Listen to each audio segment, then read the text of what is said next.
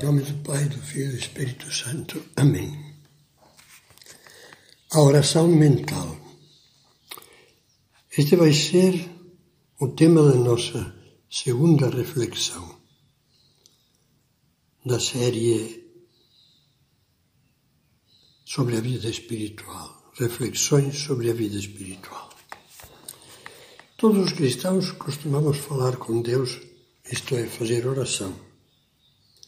Umas vezes utilizamos orações já existentes, como os salmos, o terço, as orações e cânticos litúrgicos, outros hinos, poemas e cânticos religiosos. Essa é a oração vocal.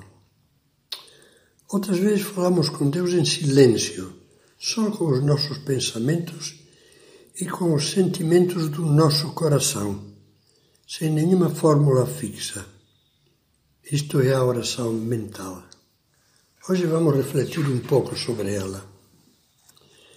Penso que todos nós gostaríamos de ter com frequência um diálogo espontâneo com Deus, em que falássemos com Ele sobre a nossa vida, os nossos trabalhos, os nossos anseios, os desejos de servir, ou os problemas, as dúvidas, as indecisões mas a verdade é que nem sempre conseguimos.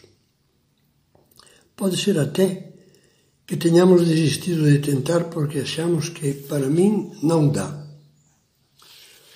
Hoje eu gostaria de lhe dizer que vale a pena fazer um esforço, porque a oração mental, quando aprendemos a fazê-la, coisa que pode demorar um pouco, é uma fonte maravilhosa de paz, de luz, de perspectivas, de alegrias. Tente. Para ajudá-lo, vou começar sugerindo-lhe sugerindo-lhe algumas ideias. Primeiro, precisamos de uma hora e lugar certos. O Catecismo da Igreja Católica diz: a escolha do tempo e da duração da oração mental depende de uma vontade determinada. Não fazemos oração quando temos tempo reservamos um tempo com a firme determinação de não o tomarmos de volta. Jesus disse: Entra no teu quarto, fecha a porta e ora a teu pai em segredo. O lugar pode ser o seu quarto, uma igreja, ou uma capela sossegada, ou um jardim, ou uma montanha durante uma excursão.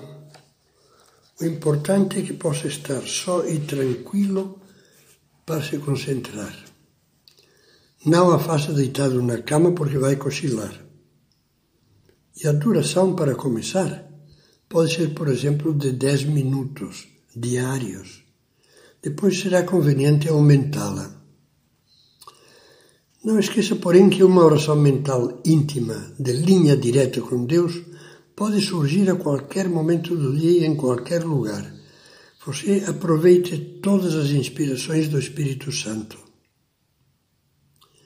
Continuemos tratando da oração habitual em hora e lugar certos. Antes de falar nada, comece pensando no seu interlocutor, em Deus. Faça um ato de fé na presença dele. Por exemplo, creio firmemente que estás aqui, que me vês, que me ouves. Senhor, que eu te veja com os olhos da fé. Inicie o diálogo com simplicidade. Diga-lhe mentalmente, por exemplo, Senhor, me ajude a falar consigo. Ou Jesus, não sei o que dizer. Oh meu Deus, me desculpe, mas hoje vou começar pedindo uma coisa que muito desejo. Se não lhe ocorre nada, faça então como aquele rapaz distribuidor de leite em domicílio, conhecido de São José Maria, que abria a porta da igreja e só dizia: Jesus, aqui está João o leiteiro. As palavras da oração, diz o Catecismo da Igreja, não são discursos mas gravetos que alimentam o fogo do amor. Às vezes, pense num assunto concreto para falar dele com simplicidade. Por exemplo, pergunte a Jesus, Senhor, por que me irrito sempre com fulano? Peça-lhe luz e tente ser sincero diante dele. Será que eu não sou orgulhoso demais e por isso não sei compreender essa pessoa? Leve sempre um livro de orações ou de reflexões espirituais. Quando se sentir seco sem saber o que dizer, abra-o e leia um trechinho. Essa leitura breve poderá ser a pista de decolagem da oração mental propriamente dita e às vezes o levará a transformar a oração mental numa meditação mais reflexiva. Uns vão precisar de mais pista, de mais leitura para decolar, outros de menos. O importante é que quando uma ideia da leitura nos atinja, façamos o esforço de refletir um pouco e tentar descobrir, pedindo ajuda de Deus, uma aplicação prática. Isso é o que eu deveria fazer. Se isso acontecer, peçamos a Deus forças para melhorar naquele ponto e agradeçamos-lhe as inspirações que ele despertou em nós. Um exemplo de um texto brevíssimo que poderia ser pista de decolagem de uma boa oração mental é o ponto 814 do livro Caminho.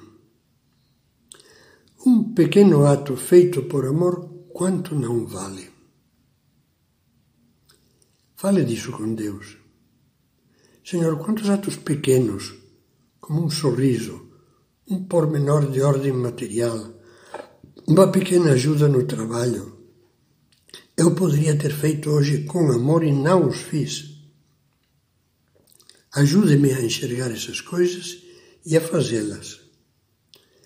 Peça e proponha-se alguma dessas ações, por exemplo, dizer bom dia de modo mais cordial em casa ou na escola ou no escritório só isso já seria um bom fruto da oração mental.